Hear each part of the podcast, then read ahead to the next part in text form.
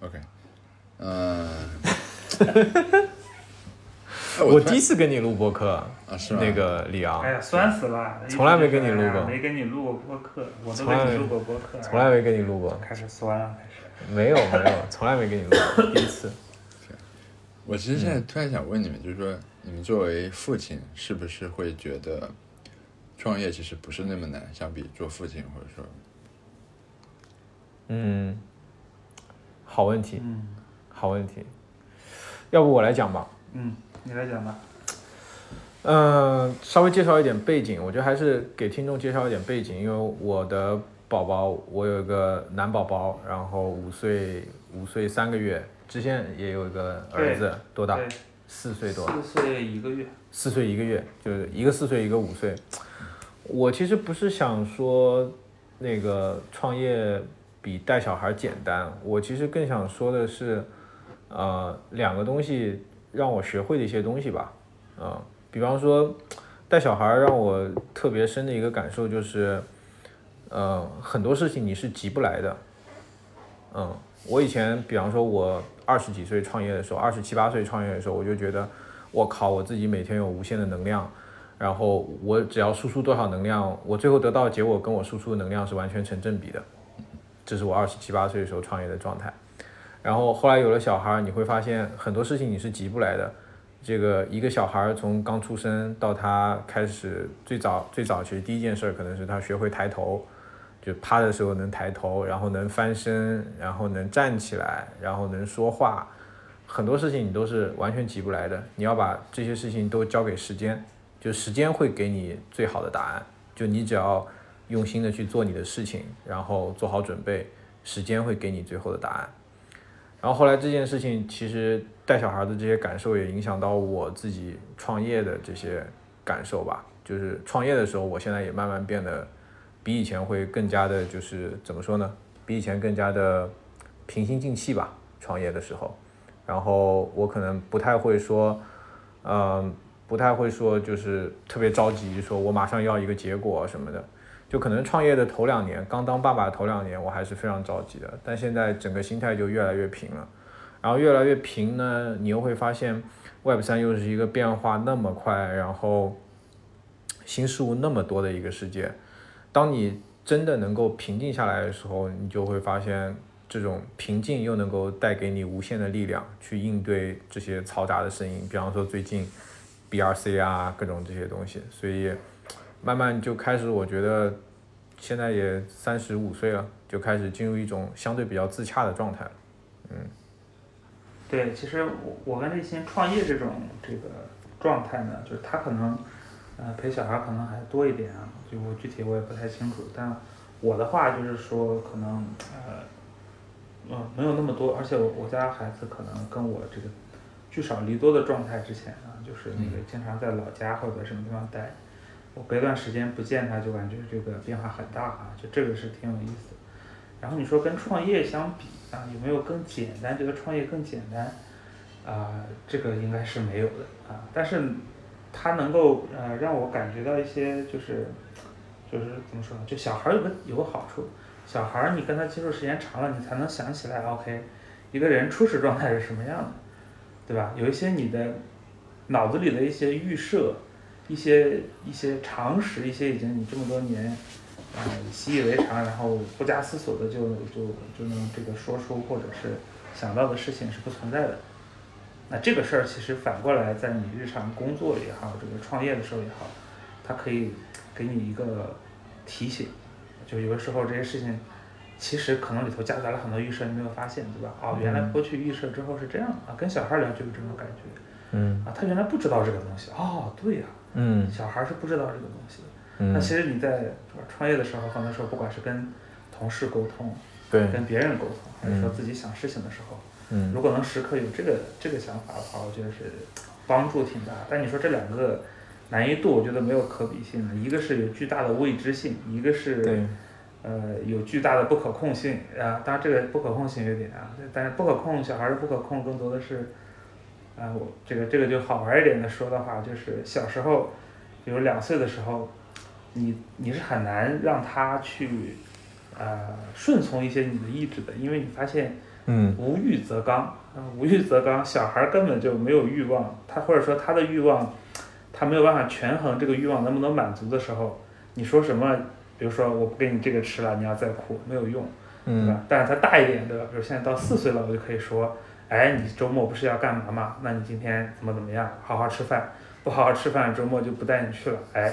他就好好吃饭了、啊。嗯，所以说，这是一个挺有意思的点。就是他从一个极度混沌的一个状态，慢慢变得有序，就是对，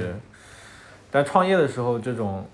就是创业的时候，你这种极度混沌的状态会让你特别不安。其实创业的时候，但你经历了小孩儿从混沌到有序那个状态，你就会发现，哦，一切都是自然而然的。你只要坚持自己要做的事情，你就会很平静。嗯，我觉得这个。然后我儿子还有一点特别牛逼的，就特别治愈我儿子，就是他，他性格跟个女小女孩儿一样，就特别会关心我，然后特别会关心爸爸的公司，然后公司有个大小事儿他也知道。如果公司最近有个特别愁的事儿，我会跟我太太说，我太太会跟我儿子说，我儿子就会关心我。呃，最近爸爸公司怎么样啦？哪个问题？ 啊、挺有意思的，嗯、很治愈，就给你了，给了你无穷的力量。嗯、小孩儿家庭，嗯所以，看来感觉有所孩以子对你你啥时候？我还早 对，八字没撇。这这么说的，传销半天没卖出去，这么说的话，嗯就是有小孩，其实对你们创业感觉是正向作用，对吧？对，我觉得有小孩儿是个，我觉得取决于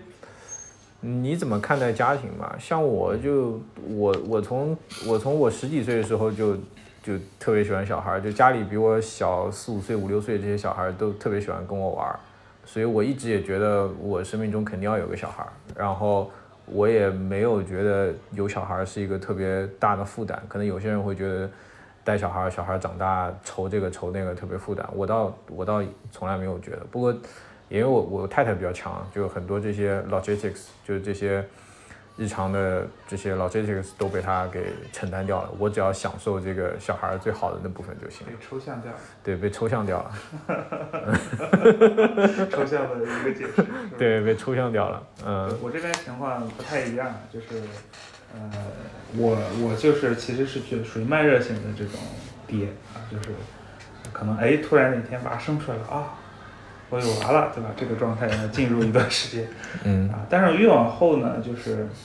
呃，他会就是他是就是这种人人的天性，本来说母爱是天性，对吧？其实爸爸的话，他会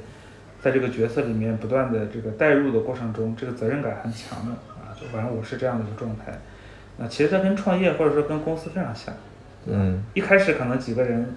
呃，组个小队啊，这个做做这个做做那个，挺简单，挺轻松的，可能好像没什么压力。但越往后，呃，期待非常多，对吧？这个大家包括员工变多了，啊，甚至还有投资人的这个加入，整个事情，呃，你会感觉到一样的，就是责任啊，这个，这个他必须是靠你来扛起来的啊，就像小孩也是一样，如果你不去扛起这个责任来说，他非常的无助，他啊可能对他未来的影响会很大，他可能没法得到一个特别好的成长啊，就这个公司非常像，对，所以这一点上，嗯嗯，呃，就明显的我觉得就是我之前因为我创业时间很长嘛，你知道，之前和之后我觉得心态还是变化挺大啊，越往后我会越考虑，呃，这个东西这个这个这个事情的未来。啊，然后如果未来要怎么样的话，现在应该做哪些准备，对吧？就像我爱一样，刚出生你在考虑高考，或者说怎么办啊，嗯去哪个大学，中间路径怎么安排，这些事情，不像以前，反正无所谓，干嘛，对吧？干到哪儿算哪儿，嗯，这个就就是一人吃饱全家不饿的时候创业对跟现在创业是完全不一样的，对，对，不能说哪好哪个坏，但是就是对节奏啊、气氛啊，包括呃这个做事风格，我觉得可能都会不一样。对。我以前创业可能不太会考虑下限，就是因为以前创业可能失败了就失败了，但现在肯定要考虑下限，就是可能也也不一定是不不知道是好是坏，但就是状态不一样，嗯，对，完全是不一样的。那对我前两年，对我想起来，前两天前两天聊了一个候选人，他说，他说他说立新，你让我觉得特别特别的一点是，你是我认识的男性当中晒娃晒的最多的。 我说我还我还收着晒呢，我还没有狠狠的晒呢，我还还有克一制了。个这个不喜欢看娃的，请请输入 TD 是吧？对对对对对，可以退订的 退订。看我的退订我晒娃的朋我友的圈朋友晒娃的朋友圈是可以退订的，嗯，我把你拖到一个分组里就看不到了。嗯，如果娃和公司这么有这么多共同点的话，那关掉一个公司是杀死一个娃嘛？嗯，我还没经历过关掉一个公司，说实话，但是我经历过之前就是我们做的时候过程当中裁员，就应该是一九年，哎，对，应该是一八年底一九年初吧，对，那个时候经历过一次裁员，然后那个裁员其实是非常非常痛苦的，因为那个也是我我第一次就是大面积的裁员，就以前可能经历过那种，比方说汇报给我五个人，某一个人表现不好要把他裁掉，就那种我觉得还好，但是那种裁员就是当时情况，我们裁掉大概三分之一的人吧，就当时整个公司非常糟糕，然后也不是说这个员工表现不好，但是你就得把他裁掉，甚至有些呃相对相对表现没有那么好的员工，但因为他的岗位的特殊性，你又必须把他留下来，所以你就觉得这是一个呃完完全全不受你控制的这么一个状态，就那个时候非常非常痛苦。但是我还没有经历过关掉一个公司，我觉得还是，但裁员那个时候，我觉得对对一个 CEO 来说是一个一道坎儿吧。就我觉得一个一个 CEO 成为成长为一个真正的 CEO，他肯定得大面积裁过员，裁掉一半或者三分之一的人这种。嗯 OK，我是经历过的，准确的说可能是算经历过两波，啊、但是我觉得可能不是杀死一个娃这么夸张的嗯说法，不是这样的，我觉得更像，更像是你辜负了娃对你的信任和期待，有嗯，点这个意思。嗯，就比如说，明明不是他的问题，对，他很强，比如说他是，呃，他钢琴特别好，是吧？特别强，他特别想要一台斯坦威，但是不好意思，当地的买不起，你就只能用非常便宜的钢琴或者去琴房练这种情况，对吧？或者是他特别特别想往哪个方向去发展，但是那个方向呢，可能需要，就是说父母能够给一些支持，嗯，这个支持可能我没有能力做到，对吧？这种时候就是说，你你你这时候肯定不可能是说他的问题，你也不是说是这个世界的错，对吧？嗯你就只能怨自己啊，我为什么没有做得更好，对吧？这样就不用到今天这个局面了。如果我当时做得更好一点，这个问题是不是就解决了？其实我觉得跟关到公司是一样的，因为公司说到最后，它虽然有方向有业务，但最重要的还是人嘛，就还是这帮人在一起做事儿。那你给大家讲了很多故事，你画了笔，啊、大家都跟着你干了这么长时间，然后你最后告诉他不好意思，对吧？这个没干成，虽然可能有客观原因，不是因为你的问题，嗯但是这个饼是你画的，大家期待是在你身上的。嗯啊，就为什么说 CEO 的职责比较重？重其实有时候是在这种无形的地方，跟爸爸也是一样的，对吧？他甚至没得选，你看，员工可能还有的选，对吧？呃，你不可能说我画个饼，你我就多个儿子这种事儿干不到，对吧？他也没法选爸，哎，你这饼不如人那个画的好，我换个爸行不行？嗯也不行，对吧？所以说对娃来说，你他诞生的那一刻起，你们两个关系就绑定了，这不可能，就事实性的绑定吧，不可能。嗯这个这个分开的，那这个时候其实你的责任会更重，嗯对，就是你对自己的要求会更高，对吧？因为他没得选，啊，就是说员工还好，对吧？你中间觉得这个公司不行，这饼我不信了，我跳槽可以，啊，这个但是娃不行， 对吧？啊，所以说我我我身边也有朋友或者同学，就了解他们的家庭经历的话，有时候也是唏嘘啊，所以只能只能告诫自己，千万不要，尽量不要到这个这种境地去抉择，包括公司其实是一样，啊，这个我估计是很多负责任的 CEO 鞭策自己最大的动力之一，就是嗯就是不要辜负大家的期待。说实话，真的就是这样啊，员工也好，投资人也好，啊，这个压力是非常大的，是远比什么盈利啊、赚钱呀、什么上市、什么豪这个豪车豪宅这些东西，嗯我觉得对你的这个往前走的这个 push 是更大的。嗯，啊是，对继续。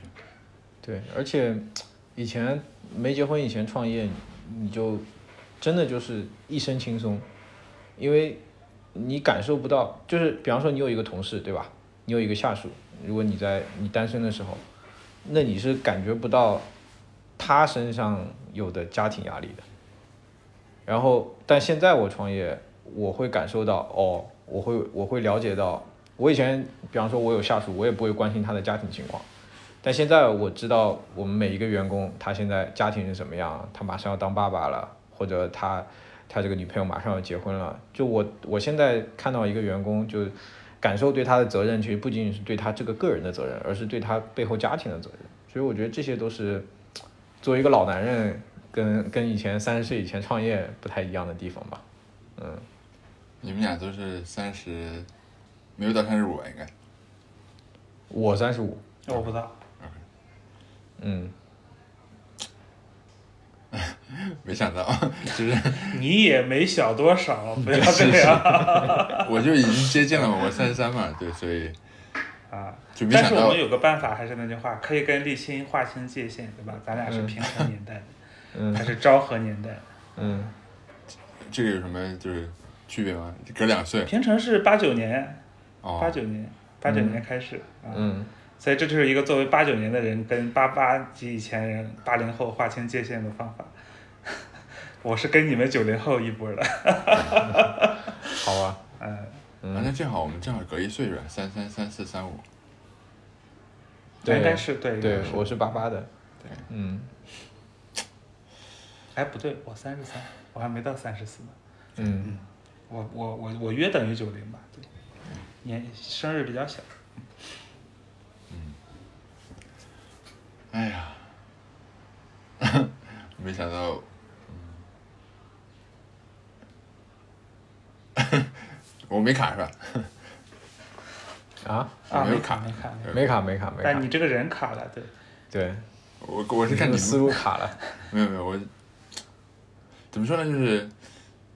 播客也挺神奇，就是说，其实我不知道会我我没有想到会这么开场，就是，但好像这么开场还挺啊好这的。不挺好的吗？是我我也觉挺得，好的呀， OK，意料外的问题，啊我觉得哎挺好的。我其实我挺好奇你对刚才这两个问题的看法，你是怎么想象的？如果有个娃，然后你自己创业，你是怎么看这些的？你现在有感受吗？因为你也三十几了嘛。对，但是我的确还没有娃，所以我你们刚才说那些我都能，在听你们讲了之后，我能有，我能想象我自己有同感，但其实我觉得那种同感是假的。根、根据我过去的经验，就是我没有经验过的事情，其实我那个同感都是假的，所以嗯对对我我就只只能现在肤是这浅样的的，，嗯，我现在只能肤浅的表示赞同，真的。嗯好那 吧，就抓紧体验一下吧。对，挺有意思的。嗯不过当时，呃，你们你们刚才说到有一点，我我当时觉得就是说，哎，跳过跳过，这是我这个非常模糊，对，所以嗯，没事。就从你的感情出发，你第一次听见这个是不是 shock，对吧？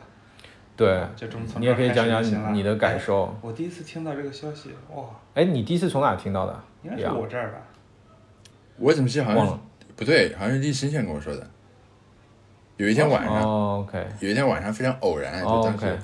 这这是怎么回事啊？ OK，有一天非常偶然，然后我应该是比较荡还是怎么， 我我给我给好像是给你对，就当天非常偶然的，我在云南，我在那儿突然突然晚上半夜十一点了，打了一电话，对，然后哦立然后 OK 立新说的，立新说对，立新说有个重磅消息， 然后说你们要合并， 我当时也挺震惊的，就说对，李阳猜到了。哦，对，嗯不是不是我猜，是你跟我告诉我的。呃，当时我说我有个困难在做，嗯然后我我没有说，然后我我听说你们要合并，然后你们说一下你会，哦，你说你在纠结这个事儿，然后我说我操，那你这个纠结的事情好像比哦 OK 我要纠结的事情要更更纠结，然后就就对比一下，我觉嗯得哦，我那我的难题好像还也没什么， 就挺小的，对，是当时的原始，安慰人的方法之一啊。嗯对，是没错没错，好，那我们，那我们就算重新来过还是怎么样？就第一个问题，我们可以后面你对，可能那个可以当素材用。对可以当素材用，你后面插在哪儿都可以。我们重新来过，我们一上来就讲简单讲一下合并这个事儿吧。这样吗？ 啊，可以啊，我其实特别想把刚才那个就当成，就当成那啥，可以啊，没问题啊。嗯，It is what it is。这个是我我跟我美国同事学的一句话，It is what it is。就每次要出些幺蛾子什么，或者每次有一些这个特殊情况，我们就 It is what it is。嗯，我觉得播客这个还挺重要，嗯就是一旦改顺序之后，其实会有一些 flow 断了，可能，啊，OK，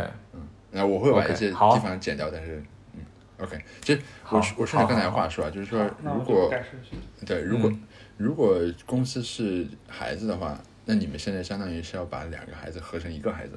你们要一起当爹了，嗯，就对是，重组家庭是吧？是的， 不是合成一个孩子，其实对是重组是的家庭，是的， 是的，带两个。是的对，，那其实是相对当于是对你们就是怎么说呢，就是你们开始相当于是你们结婚了，嗯，我靠，这个对， 所以五二零我们 announce 这个事情嘛， OK 嗯行吧 咱们就往这个方向聊吧。是这个原因是吧？嗯就是五二零是这个，五二对零啊，对啊，就我我我我选，呃不是我选的日子，是跟一个朋友聊天，然后他突然间就，他他就脑袋一拍，哎，你们五五二零宣布吧，我说哈、 挺好的，那就后来就选了五二零了，是挺好的，就是嗯，嗯，你们是我碰到的第一对合并的，我认识的，认识很长时间的的创业者。哦，是吗对， ？OK，even even Y 八二你也是，没你之错前没没遇到过朋友啊、是 o 的 k 就对，但我们觉得我们觉得还比较自然吧，说实嗯在就没有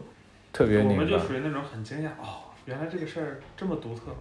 嗯，啊，对，好像很多小的时候我从来没觉得这是一件特别创新、冒险的事情，其实就是 OK，对对。就很自然的事情，对，对这种感觉。对，因为之前我给知县在云，我在 Unipad 这边做顾问也做做了蛮久之前，然后做顾问的过程当中，其实 Unipad 团队也都知道我，然后呃，他们也从我身上感受到 Keystone 是怎样一个团队，因为 Keystone 跑的比较久嘛，我们五年了嘛，我们这帮人。嗯，这打比方就是 Keystone 就是个五岁的小孩儿。嗯，前段时间我们刚刚去那个惠州做 offsite，就两个团队聚到一起，然后一起办公，一起开会，然后确实很明显，就是一个五岁的小朋友和一个两岁的小朋友，那确实有很大的区别。然后，然后其实那那次 offsite 我也蛮感慨的，就是其实刚结束那 offsite 就可以明显感觉到，呃，Keystone 这边的同事就真的就像一个五岁的小哥哥，因为我儿子就就是这样，我儿子特别喜欢带小弟弟小妹妹玩。就很多小朋友他是不喜欢带比自己小的小朋友玩，他喜欢跟比自己大的小朋友玩，就这是小朋友的天性。然后我儿子就特别喜欢跟小弟弟小妹妹玩，然后也会哄小弟弟小妹妹，然后我就会发现，哎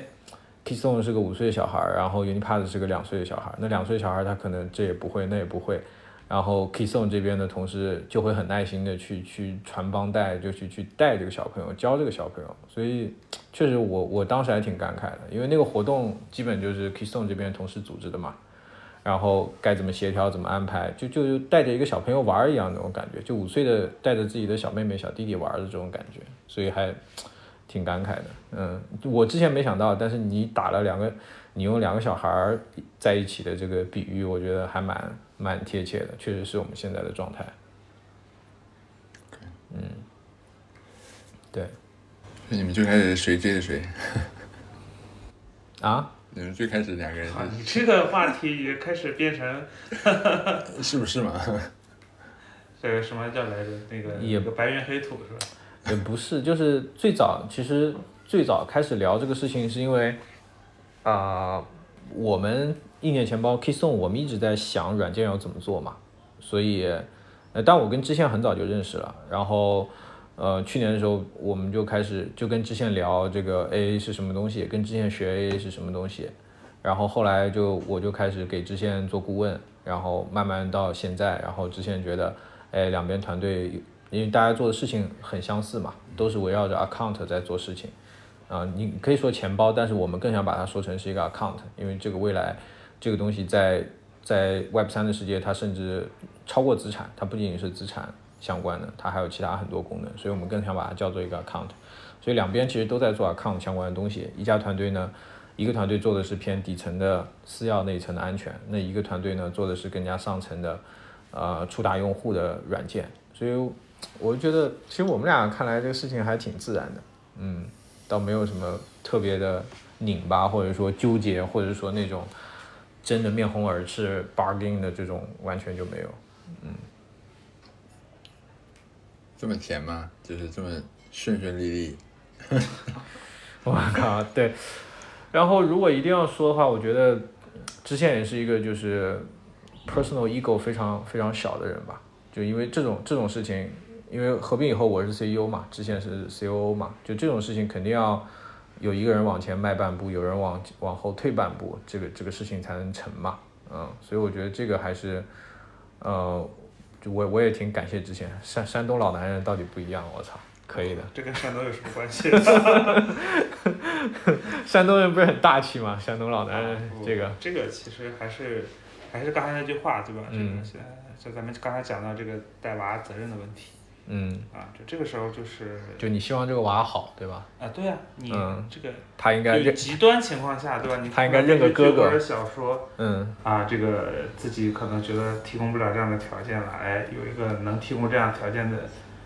对吧？当然这个比喻不是很恰当，但是是吧？就是可能有外部的这明白个资源能帮上的，这个时候其实你就不要再呃太纠结一些事情，反正觉得让他先嗯啊，好下去吧，对吧？其实我觉得这个 Impass 呃 之前的状态，我觉得我们是可以做的很好很大，对吧？嗯啊，但是呢，我觉得不能因为我的个人的，比如说呃属性、能力属性呀，或者说个人精力的上限啊、限制这件事情嗯啊，所以要有个更好的条件，比如说对吧？这个更多更多人对吧？更大的团队，这样嗯能把这个事情上限推得更高，然后大家的技能点也比较互补。对，啊，对，所以说我觉得我一切都是在看这件事情，对包括合并最简单就是一加一大于二，对吧？这是最基本的，对吧？甚至是大于五，对吧？这种我觉得这个大家才会 OK 非常啊怎么说没有任何呃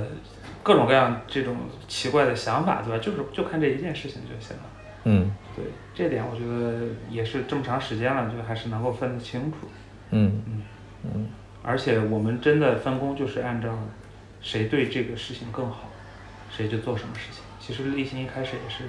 propose 让我当 CEO，对吧？但我觉得以我对立新的了解，我觉得他更适合当 CEO 啊。然后我其实更适合去这个顾产品，对吧？这个产品的设计啊，跟市场需求的 match，甚至是一些创新的事情，这是我更擅长的事情嗯，或者说我是一个更加更加 push 的人。啊。对，知县当 E CEO，知县不会 push 我的我觉得就是但我 CEO 的我我当 CEO，核心我会我会把知县 push 到吐血 的。那那也不至于，没那么弱。 啊 就是不就一定很谁先吐血， 累到 你比我累到还吐老血两两岁，累到吐血，累到吐血。嗯那就是健身房的锻炼较量啊。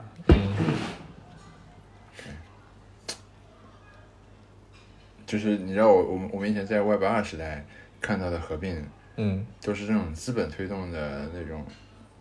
大众点评啊和美团合并，然后哦，对滴滴快滴滴快滴，对对对，基本上发生那、那嗯，就是你那一们年打仗不要再打了，你们就合并了。是，所以、嗯对，我感觉你们这个合并和他们那个非常不一样，然后的确很少见。对，非常对不一是样不一样，对没错，嗯而且而且 Web 三也没有进入一个说大家虽然大家都在说 Web 三在卷，但其实 Web 三的卷跟当年快递滴滴那种卷真的是差太多了。 嗯那个全方位海陆空，对，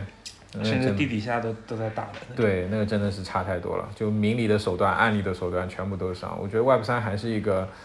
还是一个比较比较伊甸园的一个状态吧，我觉得。然后这个世界里面，我觉得什么事都有可能发生。两个团队如果合并在一起，能跑得更快，那也是很自然的事情。这也是这个行业我觉得有趣的地方，就它还是有很多的嗯你讲的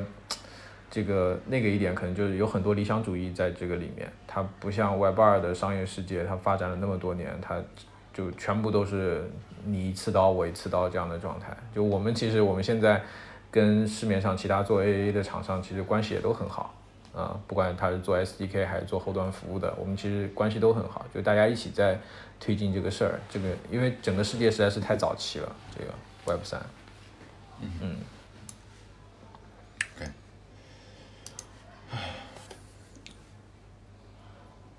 特别感慨是吧？你，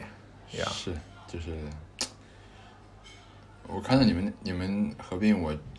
我当时的反应其实是，我觉得挺好，就是啊，对，就是就是，对我觉得你们在一块儿挺好。嗯，虽然虽然我 OK 没有了解你们的就是具体的细节或者，但是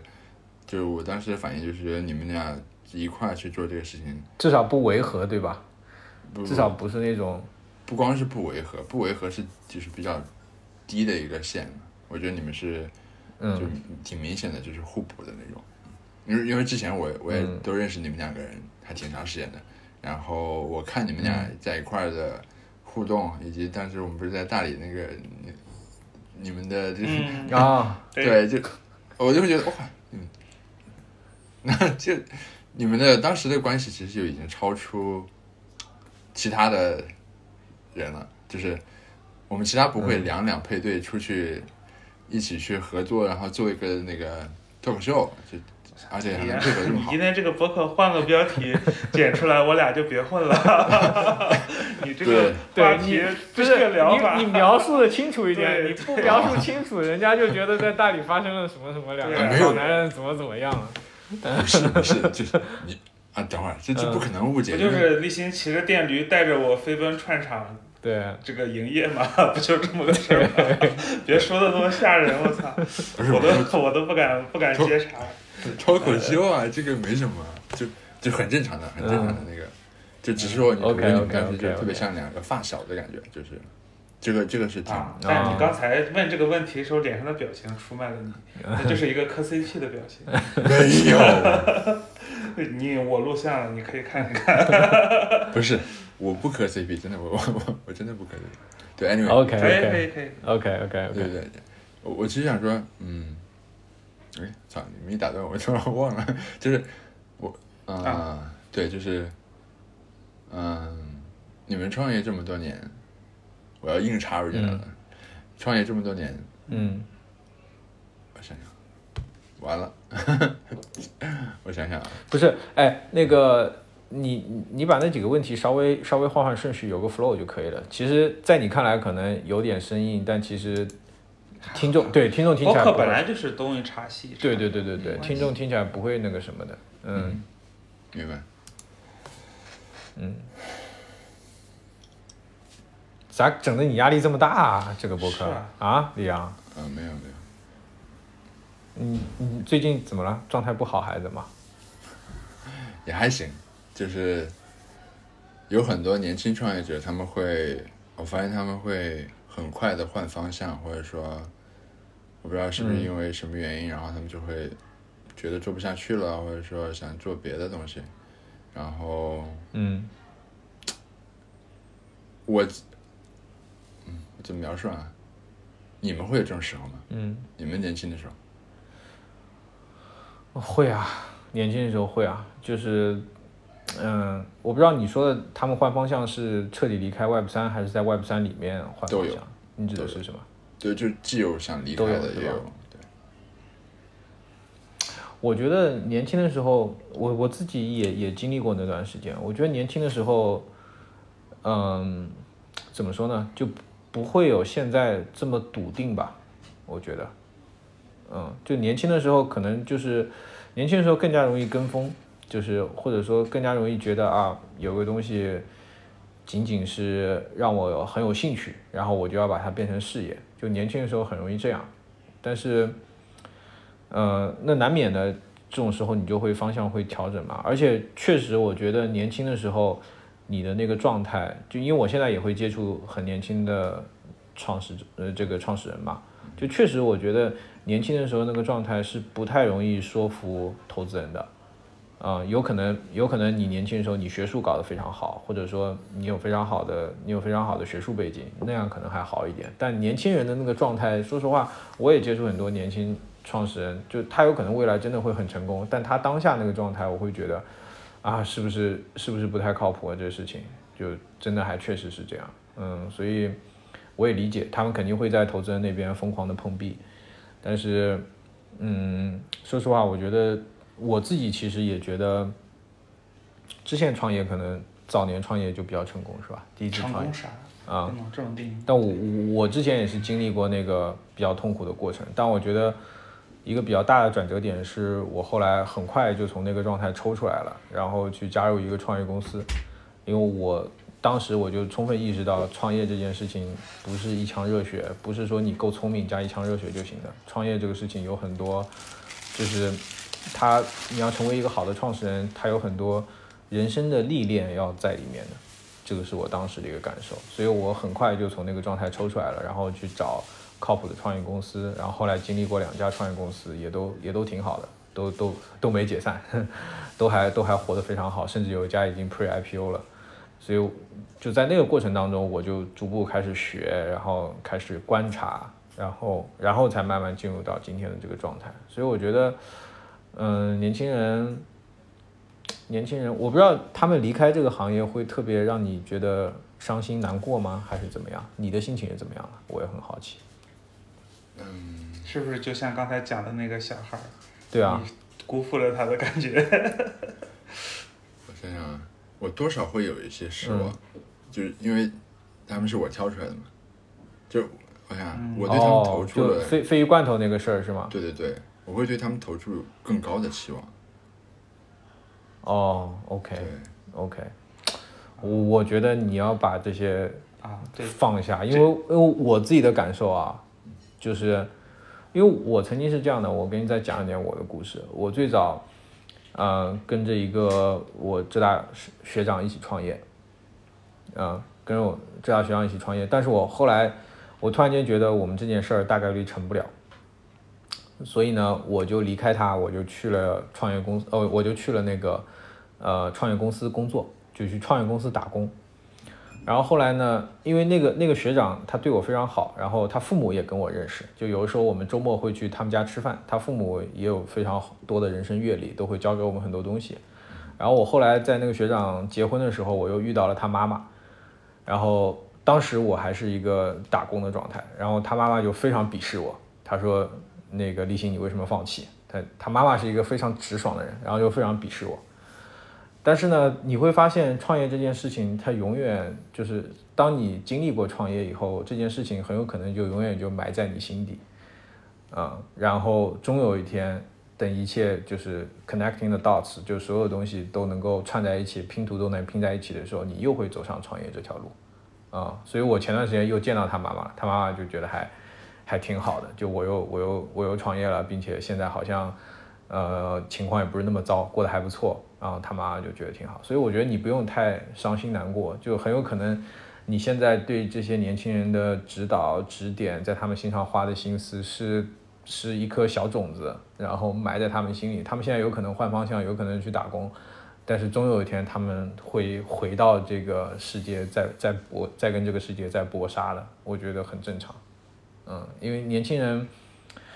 他你你不能指望他有非常长的长性，他能够在最困难的时候都能够咬牙坚持。但是你在他心里埋了种子，他总有一天时机更成熟的时候，他会回到这个状态的。所以我觉得你你根本不用难过，因为我自己就是这么过来的。明白。是我我我自己想我自己的话，其实也是一样，就我年轻的时候，我自己年轻的时候，其实比他们要不能坚持更多更多，就是我年轻的时候简直就是一个怂。 对，就我我不光是不能坚持，就是我甚至还没有碰到困难，我就可能换方向了，就是对，就是对对，那个时候你跟我说过你要你我们认识十年了嘛，那时候你跟我说你要从三十六氪出来，然后还说要搞 VR，对吧？ 我我都我都我都记得的， 哎天哪！哦，对对对，对。那是几几年？是吧？你那时候一一六年吧？哇，那个时候已经是我相对、相比刚毕业成熟很多很多的时候了。 天哪！嗯，但你想想看，你要是一六年开始搞 VR，你搞到今天，肯定经历过无数的痛苦，对吧我我一六年搞 VR 也就是零零零零年、二零二零年、二零二一年才开始好起来的嘛。你要是一六年开始搞，你有四年的痛苦。是是，可能还不止。我我估计我一六年开始搞 VR，大概率坚持不了一年吧。对对对，但是但是你现在我觉得状态也挺好呀，就不一定非要说一定有一个成功的创业还是怎么样。我觉得你现在的状态能够你有成批书，然后你在这个行业里面有你的输出，我觉得就挺好的。 OK，嗯我我我觉得我对李阳有一个我自己的心里的个、这个怎么说呢描述啊，就嗯为什么我觉得李阳这么难得，就不是说你要做成什么特别牛逼的事情啊，这些嗯会让我这么感觉。啊嗯，不是说你没做成啊，我觉得是，对我的意思是，这个不重要，这个不重要，就是你就算是做成了世界首富，我觉得，我我仍然觉得你对我来说，我觉得最最重要的这个特质就是，你就像一个一个奇怪的比喻啊，就像一个那种这个叫什么来着，那种过滤过滤管儿，你知道吧？就是那种嗯火星探，对吧？就我觉得所有东西跟你聊，嗯，就会特别容易得到一种去伪存真的，就是这个水流过去之后就清楚的就出来了。我跟你聊天这种感觉，嗯就是你你会不带任何这个，不是不管是行业经验还是各种历史偏见或者什么，你也对不会有自己的特别强的我要教教给你这个对，东你西是要从错的来，从来不啊加急任何东西，他从来不 judge，也从来不好为人师，对他就非常真诚的问你，问到你自己也觉得 OK 这个事儿好像有问题啊，就是说是就是或者说叫试金石吧，或者就是这个破除这个嗯啊就就是包包容这个叫什么包容存真的这种嗯能力啊，去伪特别存真好，去伪存真对，然后嗯这个能够让你过滤掉这些东西，然后最后，不管是对你得到的答案，还是我自己得到的答案，都变得特别的清晰。对的，或者说对呃成的就是成的，不成的可能确实有问题。对再再去想一想，这是一个特点。对对然后关于刚才那个换方向的问题，我我给另一个角度的建议啊，就是或者说，可能是对于包括有年轻人听的话也是一样的。就我觉得这个是非常正常，或者说这是必不可少的一个过程。嗯你就把它当做捏那个陶罐儿就行了，对吧？你你不你不一点儿一点的碰，是碰不出来那个形状的吧？呃，年轻人，我回想一下年轻的时候最大的特点就是因为你见的东西少，对吧？除非你是个特别嗯说好听点自信是吧？其实实在讲就是特别自大的人，这个就是说，当你的自信 come from nowhere，对吧？你就是特别相信自己，我就是对的，我也不知道为啥，反正我就是对的。除非你是这样的人，嗯我也我也认识这样的人啊，就是他要么就特别成功，要么就特别惨，对吧？嗯啊，如果是一个正常人，你总是理性的，嗯理性的你就会在得出一个结论前，你要判断支撑它的依据。但你因为你年轻，嗯你的依据大多数都是舶来品，都是从别人那儿听来的。嗯从别人那儿听来的问题就是，今天 A 给你讲这个事情，明天 B 给你讲那个事情，你听着都有道理，但他们两个是矛盾的。嗯只要某天有一个特别强势的人，就我刚才说的那种，你的反面对吧？你是他的反面，那个人就特别强势，带着自己的 opinion，带着自己的有色眼镜，带着自己没有验证过，但是就是特别愿意讲啊，讲到别人觉得哇你好厉害，对吧？讲一套自己的逻辑自洽，但是未必是有什么实际支撑的这样的人跟你讲的时候，你就会容易动摇，对吧？你就会听完了之后觉得哇，他说的对，我这个事情嗯是错的。那这是我觉得必经之路，因为当你不断的被这种事情，不能说坑，反正说你你被这种事情带着团团转的时候，转个几次，你发现你就在原地转，嗯你下次就知道了，对吧？嗯你下次就知道了，他的话你只能听一听。你嗯觉得有道理的地方，你要再找几个人验证一下，或者甚至自己动手去验证一下，哪怕去查一下，对吧？对这个时候，一旦你开始做这件事情，叫做什么？你除了听，就是听过来的观点，你开始去验证。嗯第三步，你开始去归纳和形成自己的观点。到这一步的时候，你就很不容易再去换方向了。或者说，这个时候如果你再换方向，那一定是你自己各种信息来源收集到这儿之后，做了理性的分析嗯啊。这个来源不管是事实还是别人的一些观点总结啊，甚至是他的一些 sense，你知道你该找谁聊这件事情，然后他的 sense 作为材料的一部分总结出来之后，你再评估出来，OK，你觉得这个方向要换或者要调整。嗯这就是另一种，这就是成，嗯、这就是你被前面坑时间长了，你才能形成自己的方法论嗯啊。所以我觉得那过程是必要的，就是他们现在摇摆是太正常了，对吧？那么有的人摇摆着摇摆着，觉得我不想过这样的生活，我胖的头晕脑胀的，我就 follow 好了。嗯这这可能是大多数人的归宿，但是这个时候就就像你淘金，就是晃晃晃晃，到最后晃出来那些没有回去的、露出来的这些，那它才能发光嘛，啊，就不管是被沙子磨的，还是说其他沙子都漏下去之后，它最后才出来了啊，嗯，所以我觉得这是非常必要的一个过程，你也不用担心，我觉得这就是这有点像，就又回到带孩子的话题，这特别像带孩子，你觉得你家孩子说话怎么那么晚呀、特别担心，特别担心。到后来，其实你发现，OK，比他晚的有的是，甚至对七岁才说话的人家，最终也是很天才的人对，啊。这个事儿就不重要了，对吧？所以我觉得你现在也要看开一点，嗯。这是非常正常的过程。我儿子两岁半的时候不会说话，带他去看医生的，医生直接一句话把我们打发了。三岁不会的时候再来找我，然后就把我们打发走了。对我家娃也是，之前跑步，我老觉得他跑的不协调，我就怕有什么问题。他就是不好好跑，现在验证了，他就是不好好跑，他好好跑，他跑的可好了，啊，对，对，嗯，就是这样，嗯，你就坦然接受这事情就行了，嗯，就是，而且而且你你倒过来看，可能你你在他们身上花的这些心思，也是他们生命中的一站。嗯，对啊，回过头他们有可能又有会。有多少人有这个试错机会也不多，对他，他把所有这些拼图拼在一起以后，他可能又会又会有自己的想法，又会做一些有意思的事情，都有可能。嗯这个还是挺宽慰我的，说实话。嗯，其其其实我也这样，真的是这样。其实我倒没有那么那么担心，或者说伤心，就我我就这就是其实就是事情发展不像我想的那样，对，就哎这这个也挺正常其的。实你想一下，刚才这个话题是有反身性的，你现在是不是也处于这个状态？嗯，怎么说？你说，就是对方向的不确定，你觉得哦你这个事情是不是有价值的？嗯，嗯你是不是就处于这个状态？对吧？我没有考虑 pivot，就是到到哦那个程，度。那就是你成熟多了，你有自己坚信的东西，对吧？嗯啊，这就对啊，这就是成熟之后的准样子吧。嗯刚才之前你说的，你说你说我的这种不带偏见的想法，就或者说就过滤网这个失眠的这个特别难得，意思是说我我觉得这个评价挺高的，就是我都没有想过我是这样的，给会给你留下这样的印象，以及对，然后嗯，就是这个在我们行业非常少吗？还是怎么？啊，这不是行业问题啊，这不是行业问题，这个特质就是，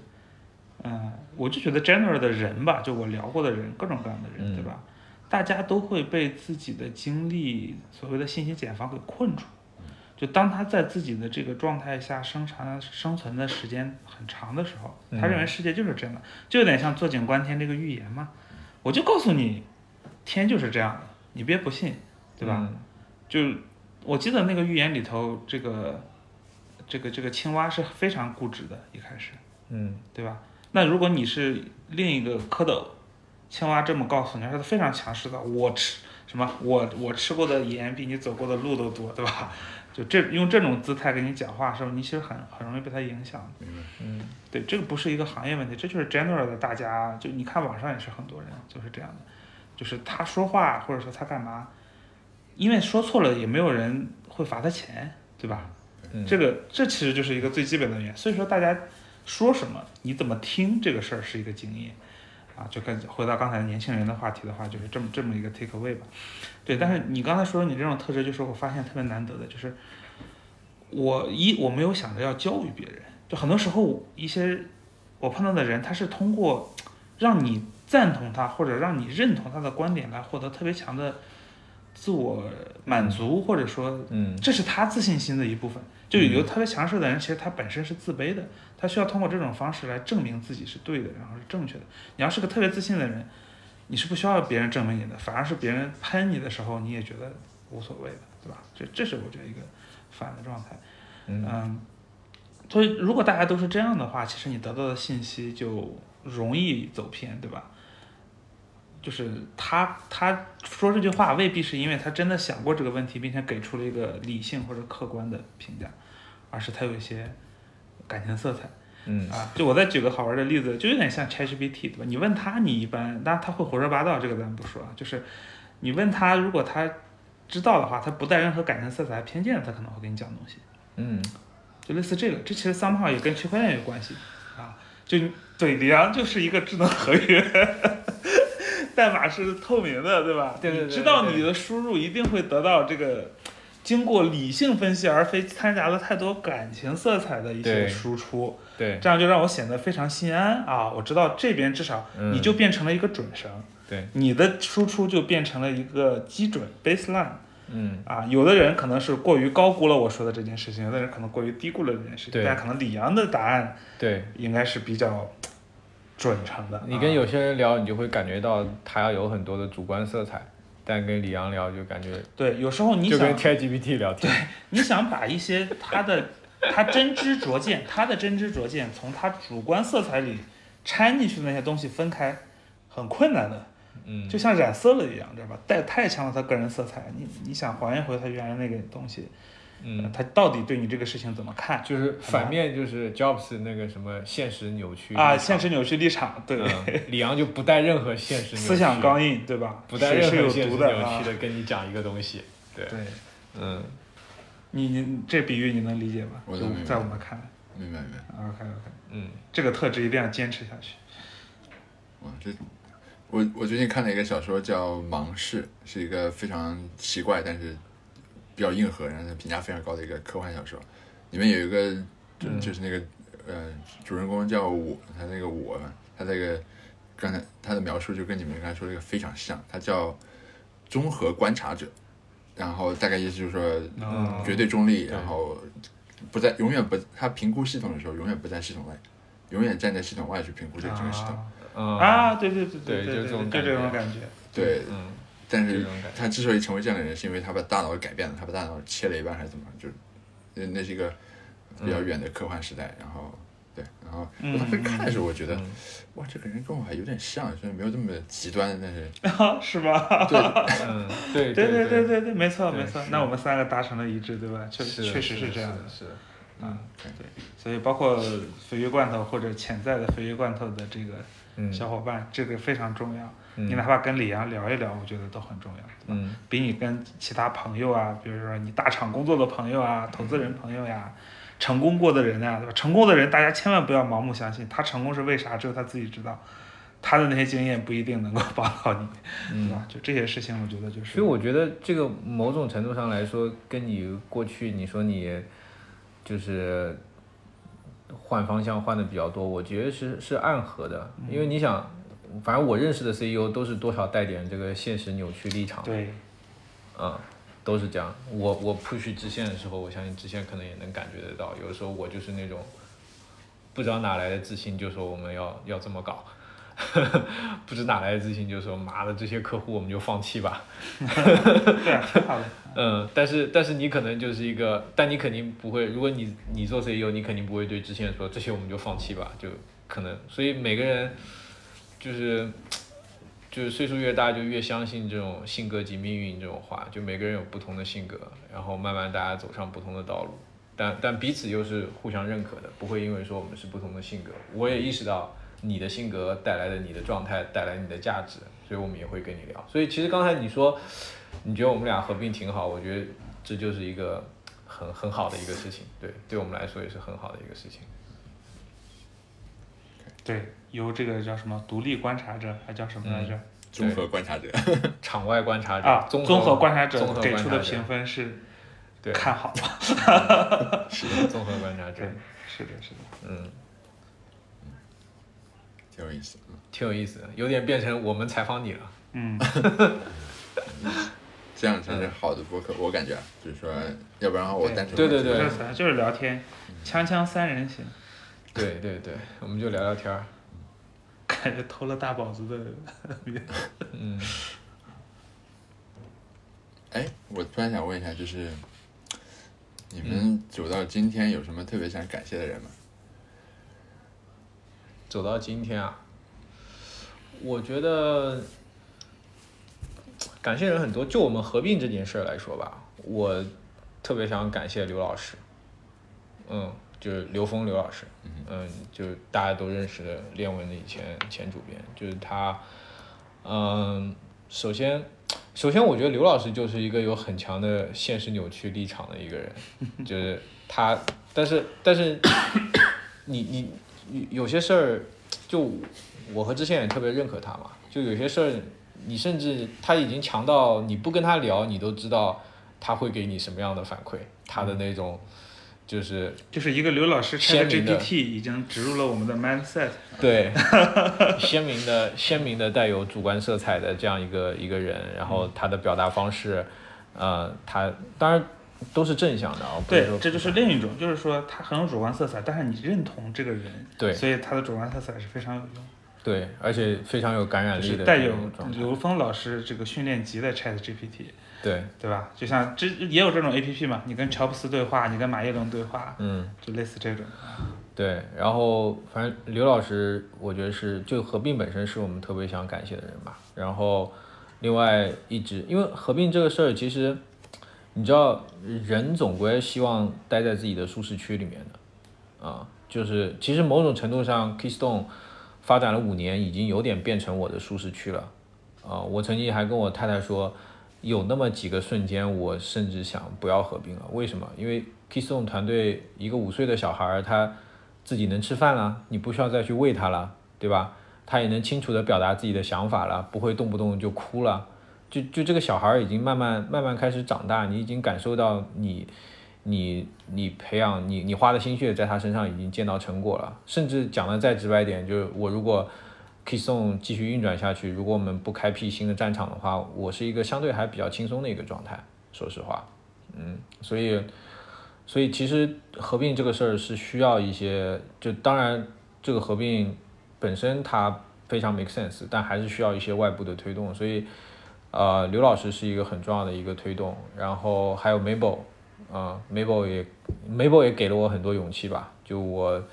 之前跟他在杭州一起爬过一次山，然后爬山的过程当中聊了很多，我觉得。虽然可能在他看来就是一些很平常、很稀松平常的一些对话，但是在我看来，就那些东西给了我很多勇气啊、然后，嗯然后当然感谢感谢我宝宝，感谢我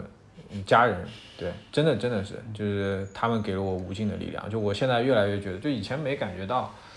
以前就觉得家人，就我大概结婚到有小孩那段时间，我那个时候对婚姻的理解，我觉得就是陪伴。就是你在这个世界上有一个人愿意永远愿意听你说话，永远愿意关心你的状态，我觉得这就是陪伴。那个时候在我看来，但但后来就是有了宝宝以后开始创业嘛，我是宝宝生下来以后开始创业的，开始做这个做一年钱包这个事儿的。然后从那个以后，我就开始感受到，它不仅仅就是它已经超越了陪伴了，啊、它它已经不仅仅是一个倾听者，就它能给你反馈，它能给你真的是给你无尽的力量，因为真的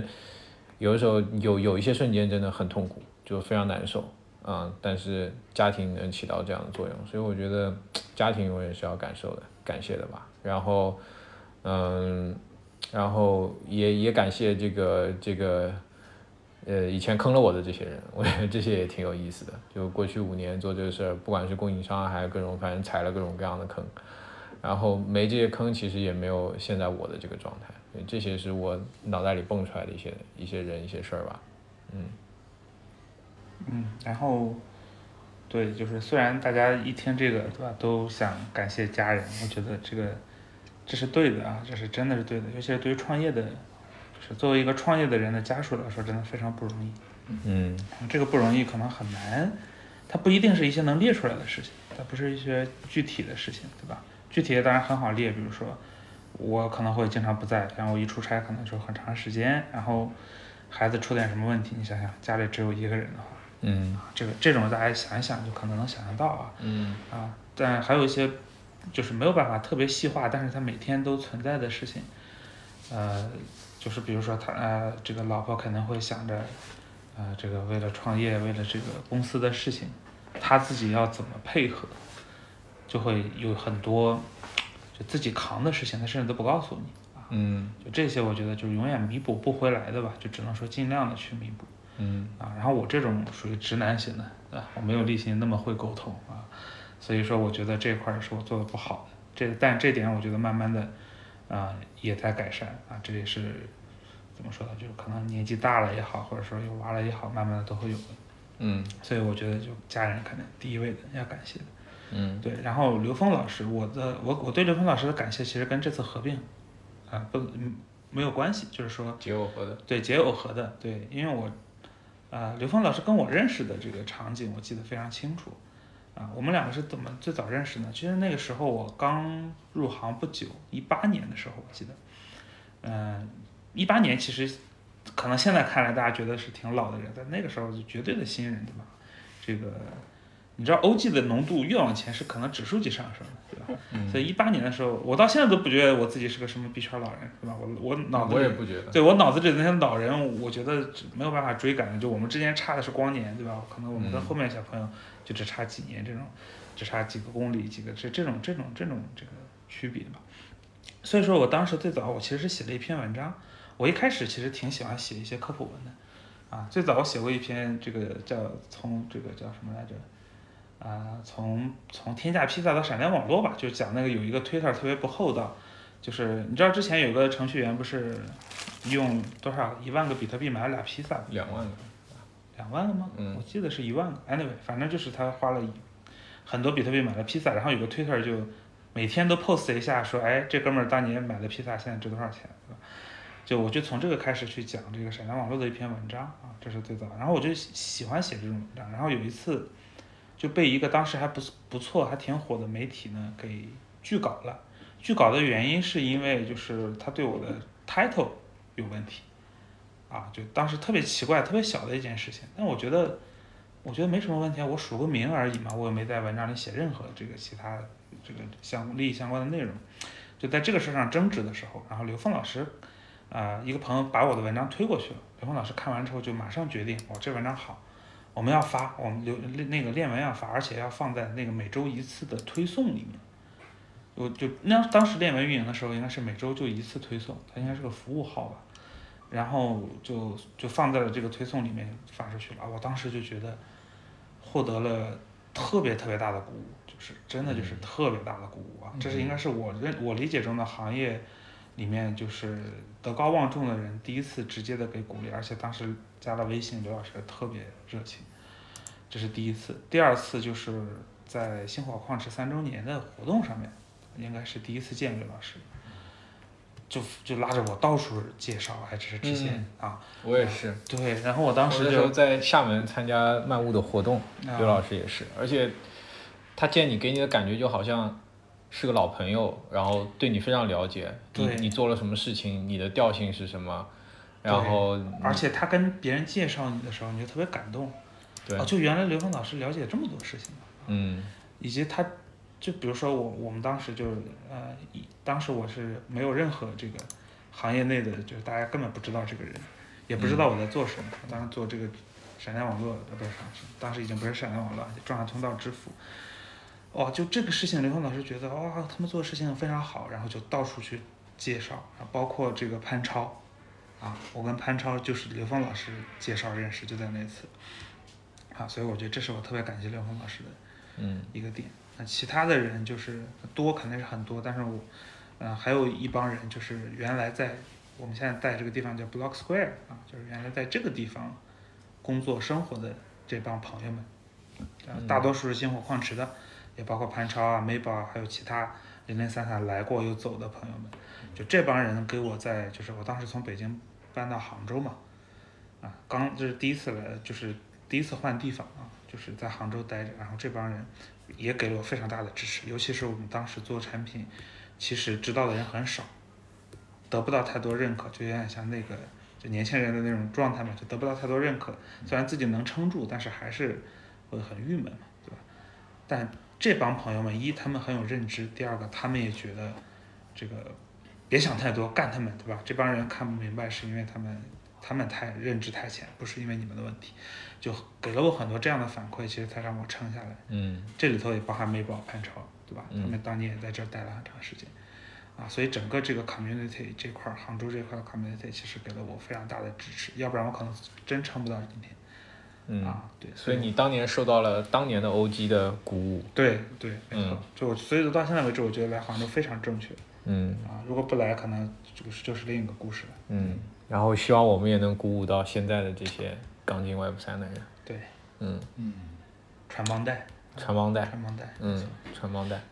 哇，那听起来就是创业者早期受到的帮助，其实就是尤其是在年轻的时候是，或者刚起步的时候受到帮助，对，大家会记一辈子啊，就是对对对对对，对对就像那种一杯一饭之恩，对吧？我记得谁来着，就是嗯今天赶考路上快饿死了，给他一个馒头，就是这种感觉，嗯真的记一辈子啊。嗯，而且很多时候可能帮的那个人其实，嗯，没有特别的感，没有，你们会记得更深，就对，被可帮能的对人他来说，比如说，是，对对对对嗯对帮因的为人他帮可的能太多了，就一两句话，啊是，举手之劳可能对吧？或者说已经是习惯性的对，去，就像刘峰老师，我觉得他有特别强的使命感，嗯。就是对，我现在还记得他当时，当时那个链文关掉的时候，他发在朋友圈的话，嗯我现在还记得，就他说他他给那些，因为当时链文团队要散了嘛，对然后他要跟大家说，你们要尽力去帮助那些年轻人，就对尽力去帮助那些新入圈的人。嗯就我我现在还记得这句话，当时刘老师说的，就非常感动。嗯，他就是一直在践行这个事情。对，而且在后面就是我们经常也跟刘老师聊，他对我们碰到的一些问题，就是你能感觉到他特他也特别着急，就那种，就是哎呦知县啊，你们得怎么怎么样啊，就这种苦口婆心的劝，你知道吧？就有点像哎呀李阳啊，你得抓紧结婚生娃呀，就这种感觉，你知道吧？ 对，就是用这种方式沟通、啊，就真的就是一一听嗯你就觉得、哎呀，这个对对对太家人对吧？就绝对。对，很幸运收收到这些帮助，所以我们也很愿意帮助后面再来的人。对，所以有时候确实有一些年轻创业者会来找我们，我们也都是尽力能帮就帮。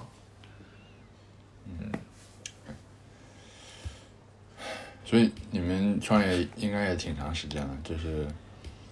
嗯，嗯，最难的时候是什么？啊，让我想想最难的时候啊，我觉得最难的时候，我自己最难的时候是 Luna，嗯，是 Luna 爆雷的那个时候，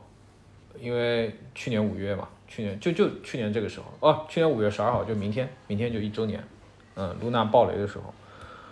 嗯，然后当时正好是我融资的当口，嗯，然后我当时突然间就觉得天要塌下来了，当时就是这样的感觉。然后，哦，对，我忘了感谢一个人，就是那个启明，嗯、嗯、启明的唐老板，就是当时当时感觉天要塌下来了，然后那个唐毅就特别 support 我。我其实跟他没见过几面，而且跟启明的大老板聊的时候，其实也被狂 challenge，我当时都觉得没戏了。但是唐毅一直在 support 我，嗯，到今天他还一直在说，就特别看好我这个人，然后他也特别看好知县，他也看特别看好我们这次合并。就我们之前我跟他说合并的时候，他还跟我说，哎，哪个投资人要是不支持我，把他股份买过来。 啊，他说哪个投资人要不支持我，帮你去跟他说，他他他不再不肯，我把他的股份买过来。就唐毅也非常非常支持我，就当时我觉得都是些，其实你回头去看，你也不知道，我觉得很多都是运气吧，很多都是运气，就是恰巧我都忘了我跟唐毅是怎么认识的了，然后跟他就之前融资以前就在咖啡馆聊过两次，然后他指出的我的什么问题，我也觉得哎确实是问题，我也没有没有 fight back 或者没有没有再 challenge 他，然后后来要融资的时候也也第一反应就找了他，然后他也很快就给了给了这个 TS，所以这这就非常的。非常的 random，但你又会觉得非常的幸运。就那时候非常就是 Luna 出那个事儿的时候，非常的非常的痛苦，就是我当时非常痛苦，我就觉得啊这事儿要完了。我因为我是一个怎么说呢，我是一个做事情还我虽然做事情非常有 passion，但其实我走每一步都是非常谨慎小心的。嗯，就是比方说我做硬件钱包，我不把硬件钱包做到极致，我不会去做软件钱包，我不会轻易的开辟新的战场。我我每次我每开辟一个小的新战场，我都会非常的谨慎小心，然后反复推敲、反复验证。所以我当时就我我很多事情我都是做最坏的这个推演，所以你看我为什么白头发多，就我经常做事情我都是做最坏的推演，我永远要保证我的下限不会太低。所以当时露娜这个事情出来以后，我的压力非常大。呃，即使我们当时账上还还比较宽裕吧，但我当时还是很慌，所以我就对那个是，然后很慌的时候我就就刷手机，然后在家躺着刷了两天手机， 这当时非常痛苦。但后来其实你事后去看，你会发现啊，所以我现在就就就就经过这些事儿以后，内心就慢慢变得强大了，就是这样，就一点点这么过来的。然后我的话，其实想选个最难，还有点， 还有点不太好选。太多了吧？嗯，或者说有一些，就有一些当时觉得难的，后面可能未必也对呃，那么难吧。很多时候都是对这样这个对时候就是你很难去从里头挑一个，我就挑近的讲，挑近的讲，呃，其实涉及到涉及到就是 Unipass 转型的这个这个档口。嗯就是我们之前做的事情，就是从也是正好是去年这个时候吧，呃去去年这个时候特别巧，我们也在融资，呃，而且我们融资是属于融到融到三分之一，或者说刚开始融没多长时间，哎，整个产品突然发生了巨大的转型，就这么一个一个事情啊，这个事情其实给我带来的冲击非常的大，呃，就从一个可能偏就是说产品创新为主的团队，突然变成了一个走在这个可能叙事的前沿，然后需要把这个事情落地做得特别好，啊，这个挑战转变非常大的，而且这个转变的余波，其实在未来的接下来的半年甚至一年的时间内，一遍一遍的去冲击我们原来的整个团队的状态。嗯。对我们最早其实我理解那个状态，就是你在一个巨变的时候，然后你就会天然的就会有压力，对就不知道这个事儿，你不知道它意味着什么，嗯，你看到的一些好的但点，其实它是一个好事儿，它是一个好事儿，你能看到一些好的点，嗯就是那吧个时候之前突破 EVM 了，就他们对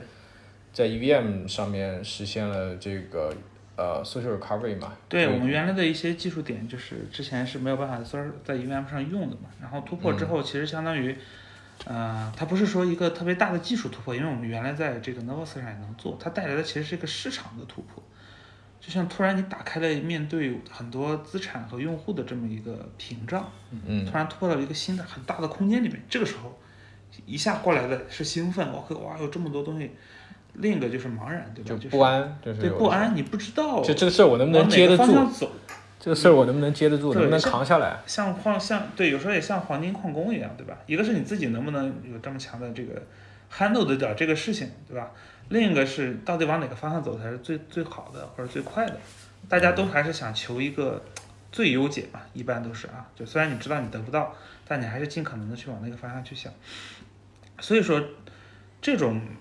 这种这个这种感觉有点像什么呢？就是有点像我是一个山东考生啊，就是山东的这个整个教育体系是紧绷着的，大家就像军队一样，就一直过来，目标明确，就是考上最好的大学，然后这个 benchmark 也很明确，就是你每次考试的得分，对吧？这个是这种事情过了十年之后，突然到大学啊，我还是去的北大，以自由散漫著称的大学，砰，没人管了。你一年不出现，可能学校都不知道，谁也不知道啊，老师也不管，你不选课，今年不选课是允允许的啊，没问题的。就突然进入这样的一个环境啊，那那种迷茫感，其实很多人会不适应，甚至会因此退学，对吧？就是因为找不到这个正确的步伐，迷失了，一对一步落步步落啊，这个都是一帮人精，对吧？你你你可能一一个没赶上，后面你就发现你就赶不上了，然后自己在心里难受，就这种状态其实会导致很严重的后果啊。所以当时的突破，我感觉就是带来的后劲儿之一就是这个啊，嗯就是这种这种不知道该怎么办，或者说没有经历过这么大的这个呃突然一下突然呃嗯突然这么大之后该怎么办的这种事情啊、所以说就要不断的聊，不断的调整嘛，一个道理，对吧？所以我还觉记得得那时候你天天问我这融资要不要暂停啊，要不要继续研发一段时间再融资之类的，对，嗯，反正就是对我，因为对我，在我看来，投资人的钱都是债嘛，对吧？就我是这块儿上，我是比较，呃，就是怎么说，我自己得非常确定这个事儿，我觉得 OK，嗯他啊能 deliver，对吧？他至少，啊、咱们说 ri- risk 都有，对吧？我也没法说这个事情一定成功，但是至少我当时给你讲的话，啊，肯定是我要 deliver 的。那剩下的这个事情能不能导致一个更大的结果，其实就是这个，我相信投资人专业的判断，对吧？嗯他们专业的判断反过来会给我动力，啊，他们认可了就 OK，我也非常相信这个方向应该是没什么问题的，对吧？所以你能拿到融资，有时候其实也代表着你的方案其实已经被很多非常专业的人去 challenge 以及修改，到最后打磨成一个不错的方案了，嗯这嗯样大家才会投你嘛。所以整个这个融资过程，就从突破开始到融资结束，一直到后面一段时间，就是一个慢慢的 stable 的状态。但是最难的就是刚突破那段时间，就各种情绪夹杂进来，啊，就是兴奋、激动、迷茫，对吧？这个焦虑，一切所有东西都冲过来了，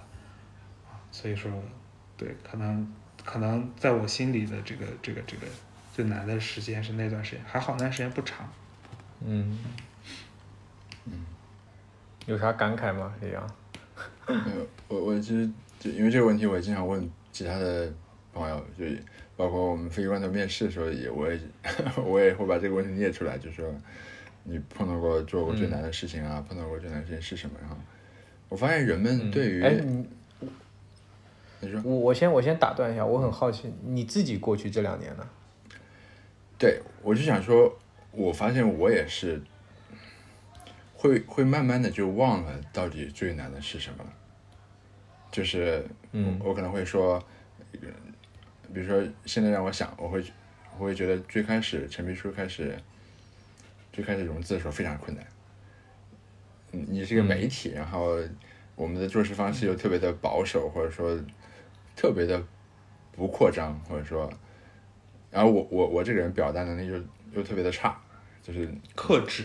你是克制对吧？没有就我就是不太喜，我就是不太会说。啊，我说橙皮书的定位其啊实对是对对克制，对吧？对对对，然后，所以我去融资的时候非常困难，就是我也不会画饼，我我或者说我本身就特别排斥画饼，媒体本身的商业模式不好，所以对我那个时候去融资的时候，我会觉得很困难，尤其是当时当时融资的时候也是跟你们一样，可能赶上赶上人家要打钱的时候突然开始暴跌，对，但是我但是你说走到现在，我就会觉得我都忘了当时到底有多难了。我只在你们提醒的时候，嗯你们提醒我的时候，我想啊，那时候应该是挺难的，对，嗯嗯，比如过去两年，对，我就会感觉好像好像都没有那么难了，尤其是在跟其他的人聊的时候，我发现我觉得难的地方好像跟他们一比就显得没那么难了，甚至创业本身在跟生活中的其他的事情相比，也会觉得没那么难了，比如说嗯比如说控制自己的情绪。我我最近发现这个其实好像要比创业嗯更难一些，或者说，对，是的，是的，这个我也经历了，这两年也也经历了。我以前刚开始做一年钱包的时候，就跟我关系比较好的员工会私底下跟我发发一条消息，他说：“立新，你刚刚是不是又上头了？”就我经常上头，但现在就还好，现在我就觉得，哎，你就 it is what it is，你只能只能在这种困难的环境当中把事情做好。呃情绪只会让事情变糟，不会让事情做好。其实很简单，就是一层窗户纸。但是当你这个大脑里的这个情绪的那个开关、那个 switch 转化来，转化过来以后，马上就不一样了。对我感我感觉人们还是挺容易把过去很难的事情慢慢淡化掉，或者说，时间可以磨平一切。因为我回想起来，比如说过去三年，其实应该有很多难的时候，就可能跟创业没有关系，就是疫情啊什么的，就嗯但现在慢慢就开始忘了。嗯对嗯，对对，我是经历过上海那个关的那个时候。我在北京，然后对也挺惨的。嗯，对，是的。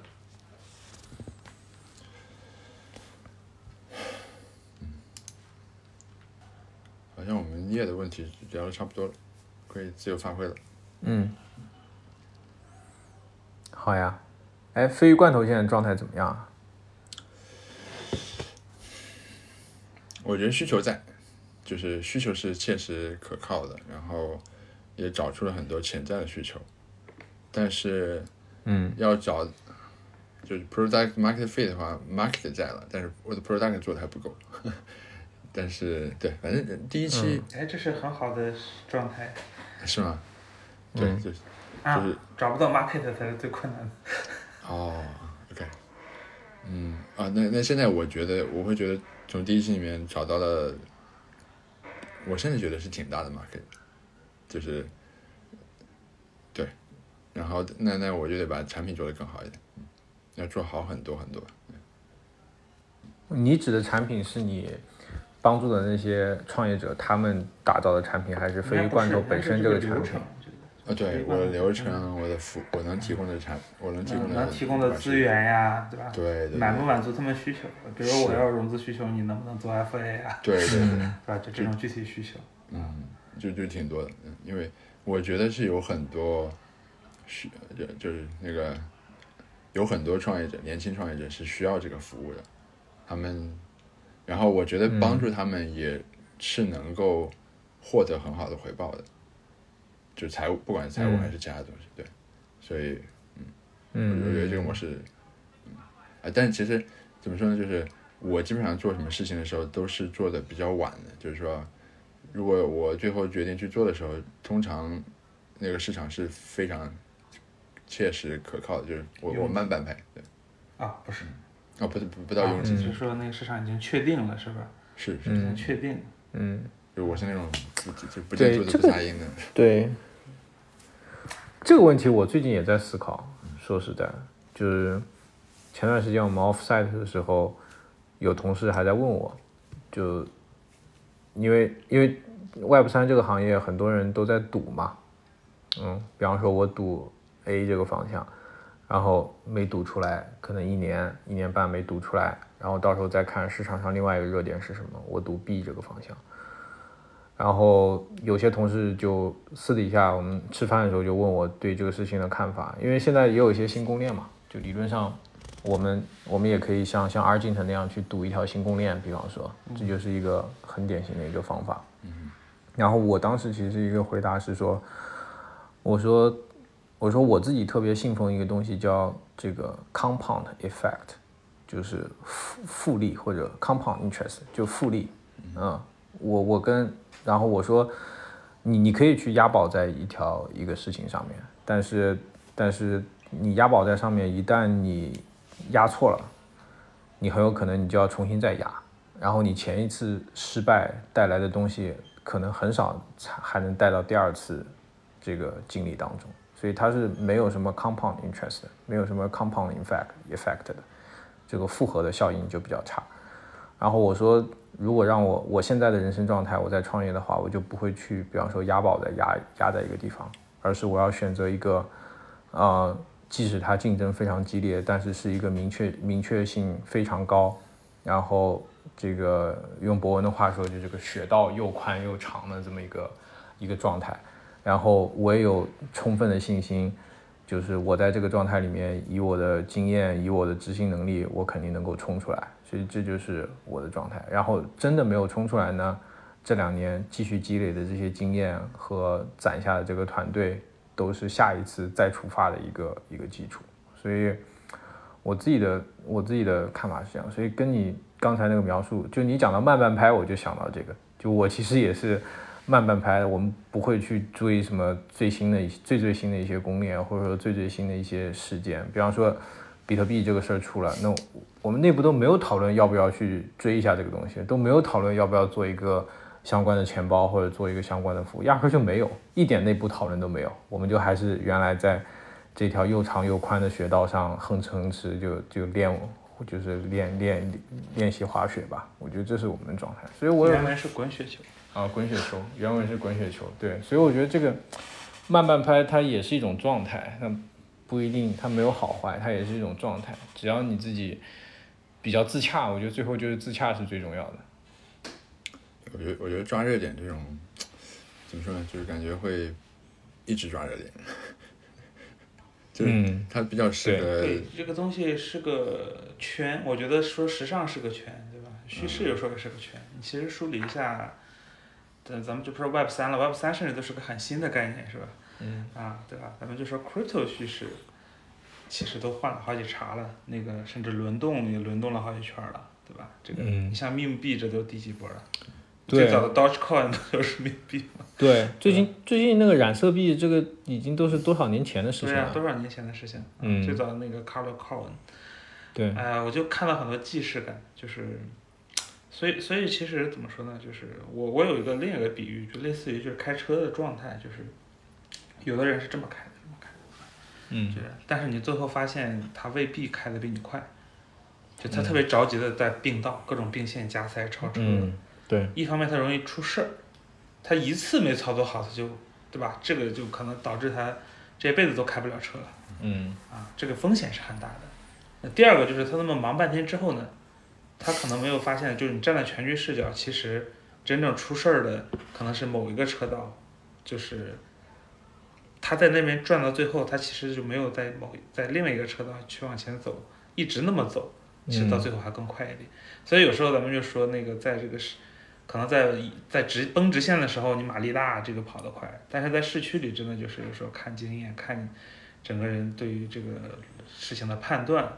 啊，嗯你你一个可能马力没那么大的车，最后你你肯定是开的这个甩对方好几个红绿灯，一点问题没有，对吧？它不是说因为你冲得快，而是因为你判断的这个，一个是判断的趋势对，第二个是你能稳住。你看到另一个车道的车比你快的时候，你可能不会就就非要并过去，嗯并过去之后你发现我操，一下前面一停，你就回不来了啊！这个你嗯还费油，有对啊，还费油，还危险啊！所以这个时候真的就是，你可能并几个道，你发现好像速度差不多，你就哎，这个时候你应该学学会了，对吧？就不要再并了啊，嗯这种感觉。你这么说是，我在上海高架上以前开车的时候就是疯狂并道，但后来我发现那样速度并不快，嗯反倒是在关键时刻发生一些关键并道才是最选有择用大的。家努力嘛，对吧？对 对对对对，挺有意思。我发现我身边的朋友其实都是这种类型，就是说大家就是都比较病到病的比较少，嗯是对吧？这是你的聚集能力啊，对吧？没有，就就大家就物以类聚了，就是就反正我对啊对是就我我跟那个病到病得快的人基本上没法聊，我就觉得那这聊啥？那就今天聊这个，明天聊那个嘛，难道？对啊，对嗯，对，是的，对，是的，行，那我其实我打算就在这儿收住了，然后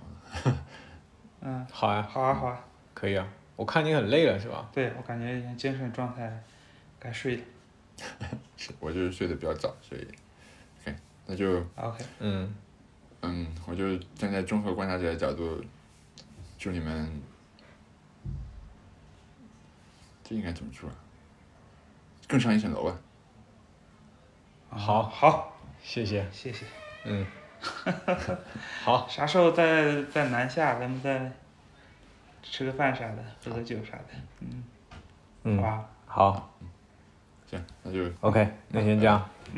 嗯，拜拜。